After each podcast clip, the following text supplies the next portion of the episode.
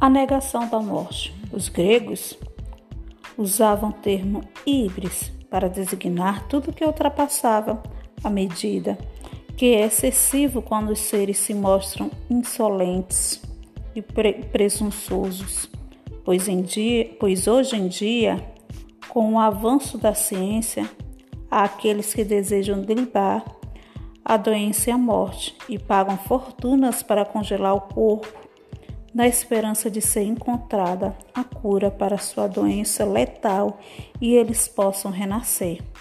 Recorrer então à criogênia, processo de alta tecnologia usado para resfriar materiais de baixíssima temperatura, são inúmeras as suas aplicações, sobretudo em medicina e a mais conhecida do público é o congelamento de embriões em clínicas de fertilização, depois de descongelados e implantados no útero, a gestação segue em seu curso natural.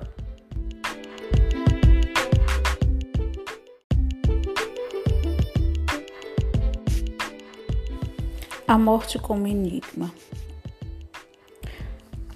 Aprender a morrer. Parece contrassenso dizer que a morte, essa desconhecida, pode ser objeto de aprendizagem. No entanto, é assim que Sócrates se refere ao filósofo cuja única ocupação consistiria em preparar-se para morrer. Na mesma linha, Michel de Montaigne, 1533 e 1592, cita o filósofo e orador. Diz Cícero que filosofar não é outra coisa senão se preparar para a morte.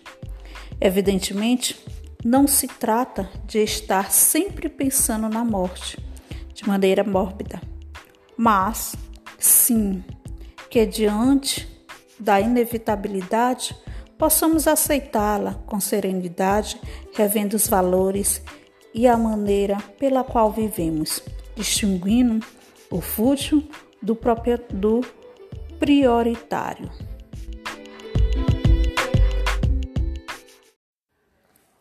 A negação da morte. Os gregos usavam o termo híbris para designar tudo que ultrapassava a medida, que é excessivo quando os seres se mostram insolentes e pre presunçosos pois, em dia, pois hoje em dia, com o avanço da ciência, há aqueles que desejam driblar a doença e a morte e pagam fortunas para congelar o corpo, na esperança de ser encontrada a cura para sua doença letal e eles possam renascer.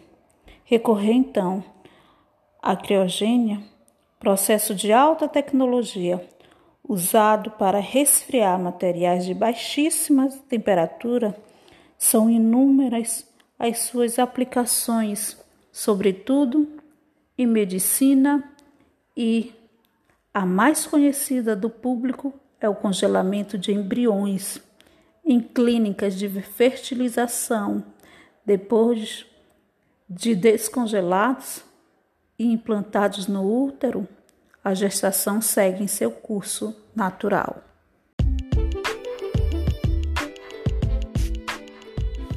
A morte como enigma. Aprender a morrer. Parece contrassenso dizer que a morte, essa desconhecida, pode ser objeto de aprendizagem. No entanto, é assim que Sócrates se refere ao filósofo cuja única ocupação consistiria em preparar-se para morrer. Na mesma linha, Michel de Montaigne, 1533 e 1592, cita o filósofo e orador. Diz Cícero que filosofar não é outra coisa senão se preparar para a morte.